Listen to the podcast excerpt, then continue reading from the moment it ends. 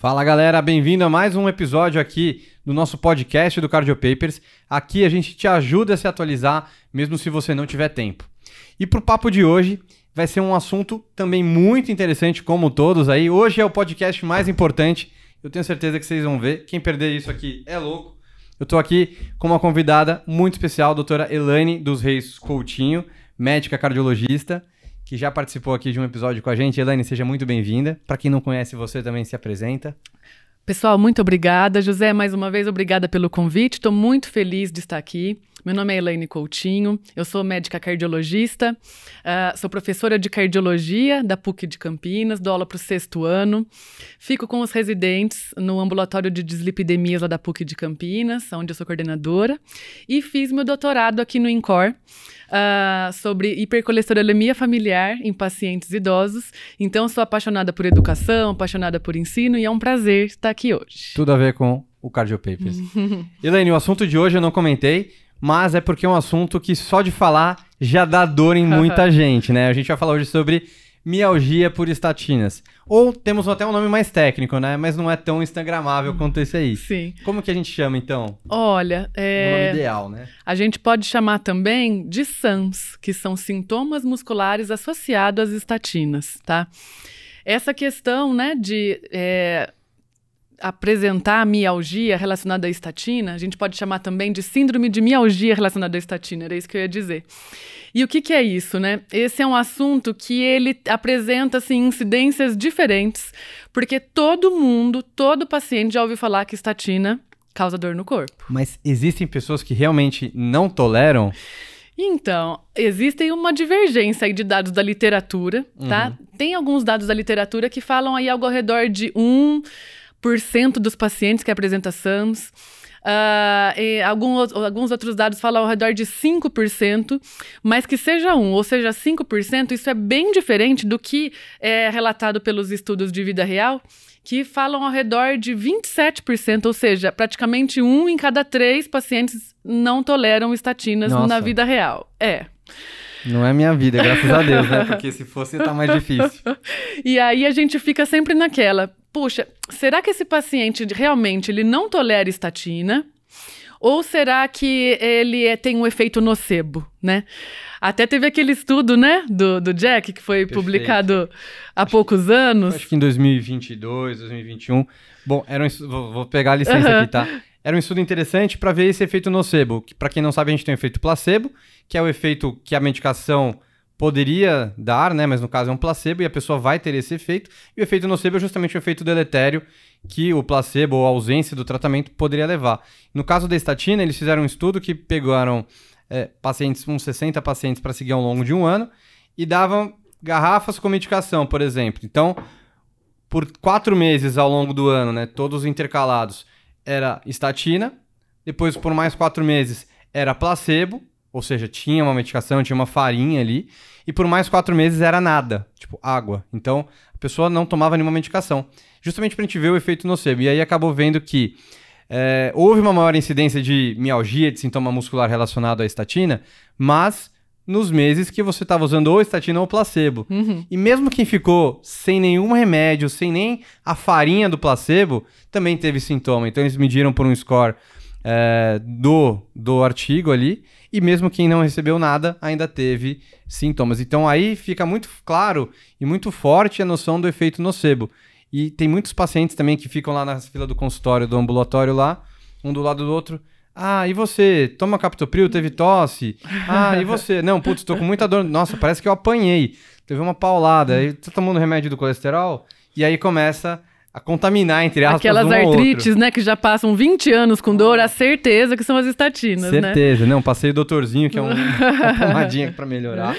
Então é, é, bem claro esse efeito nas estatinas, né? E por conta disso que eu fiquei muito contente quando recebi o convite para falar a respeito da SAMS, né, desses sintomas musculares associados às estatinas, porque pessoal, é, a, gente já tem muito bem estabelecido o papel das estatinas, tanto em prevenção primária quanto em prevenção secundária, para reduzir evento é, cardiovascular. Mas tem gente que ainda luta contra, é, né? Não, existem controvérsias, mas assim, isso não tem dúvidas, é uma verdade na medicina.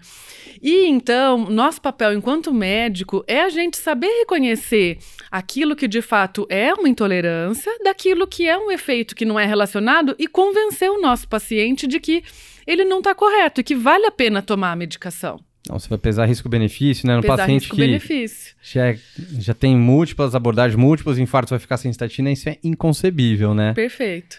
Mas a gente faz parte do nosso trabalho lutar contra essa desinformação, que também a gente não é só no consultório, mas nas mídias e em outros lugares. É, e, Elaine, e, então a gente viu que tem algumas pessoas que não toleram mesmo, mas uh, tem algum fator de risco? Tem o, o, fenótipo do paciente que você fala, putz, talvez aquele ali vai dar trabalho? Olha, é, isso é super interessante, né? Tem alguns pacientes que a gente já imagina que possam vir a ter os efeitos que serão mais típicos, né? Que nós vamos falar quais são. Mas quem é o grupo de indivíduos que é mais suscetível a ter efeito adverso? pacientes de idade mais avançada, então, de maneira geral, aqueles pacientes com idade superior a 80 anos, aqueles indivíduos frágeis, com baixa massa muscular, tá? Aqueles indivíduos que têm hipovitaminose D, isso é um, dado bem interessante. Veja bem que eu vou falar, apesar de não ser uma evidência para a gente tratar com vitamina D, né? A intolerância, uhum. a gente sabe que pessoas com vitamina D abaixo têm mais incidência de efeito adverso à estatina, né? Tipo aquelas associações, né? Putz, talvez é um cara com mais comorbidade, não Perfeito. tem atividade física, não toma sol. Perfeito. E assim como o hipotireoidismo é uma, uma causa mais frequente, né, de associação com sintomas musculares. E aqui bem importante, tem algumas medicações que elas favorecem o aumento da concentração sérica de algumas estatinas. Então, presta atenção, coisas que a gente nem imagina, como, por exemplo, bloqueador do canal de cálcio, uhum. Como amiodarona, macrolídeo, uh, é, algumas medicações, os inibidores de protease, né, que, que para tratamento do HIV. Então, essas são medicações que a gente sabe que quando tem uso, a varfarina, quando tem uso concomitante, a gente sabe que aumenta a chance de vir a ter efeito adverso. Aquela associação do genfibrosil pode entrar aqui também? Perfeito, com outros fibratos, né? A, a do genfibrosil, inclusive, é, é proscrita, clássica, né? é, mas mesmo outros fibratos a gente percebe, né, que aumenta a incidência de, de dor muscular. Perfeito. Ah, outra coisa interessante, pacientes que costumam fazer, né, atividade física mais intensa. Então, eu tenho um paciente que ele pedala, então é ele começar a tomar estatina e, de fato, tem a maior chance, né, ele, porque desidratação, né, e por efeito muscular direto mesmo. E ele já também está mais exposto a uma carga de trabalho maior também, né? Perfeito. Então, realmente tem pessoas que não toleram, infelizmente. Tem. É, e o segundo ponto é quando que eu vou suspeitar? Porque isso eu já peguei algumas vezes no consultório, de você chegar com o paciente falando que ele realmente, nossa, eu comecei o remédio, tô com muita dor, etc., quer parar. Uhum. Isso aí já quebra um pouco da, da relação, porque ele vai querer quebrar a adesão ao tratamento e eventualmente acaba sendo um, um problema pra gente, ainda mais em prevenção secundária, né? Uhum. Então, quando, o que, que na história clínica e depois no exame físico, exames laboratoriais, vão me levar a pensar que isso de fato é uma intolerância, né? É um efeito adverso? Olha, em, em, primeiro lugar é legal a gente definir, né? A National Lipid Association, ela define como intolerante à estatina aquele paciente que apresentou sintomas típicos de intolerância, nós vamos falar quais são, relacionadas ao uso de dois tipos diferentes de estatina, ou que não toleram o aumento da dose até os valores de LDL que a gente precisa. Uhum. Então, essa é a definição uh, pelo último guideline, tá? E quais são esses sintomas típicos, então, que o paciente traz para a gente? O que a gente precisa procurar, né? Bom, em primeiro lugar, aquele paciente que se queixa de sintoma no começo da terapia. Então, coloquei o remédio e ele começa a reclamar para você ali nos primeiros 15 dias a 30 dias, tá?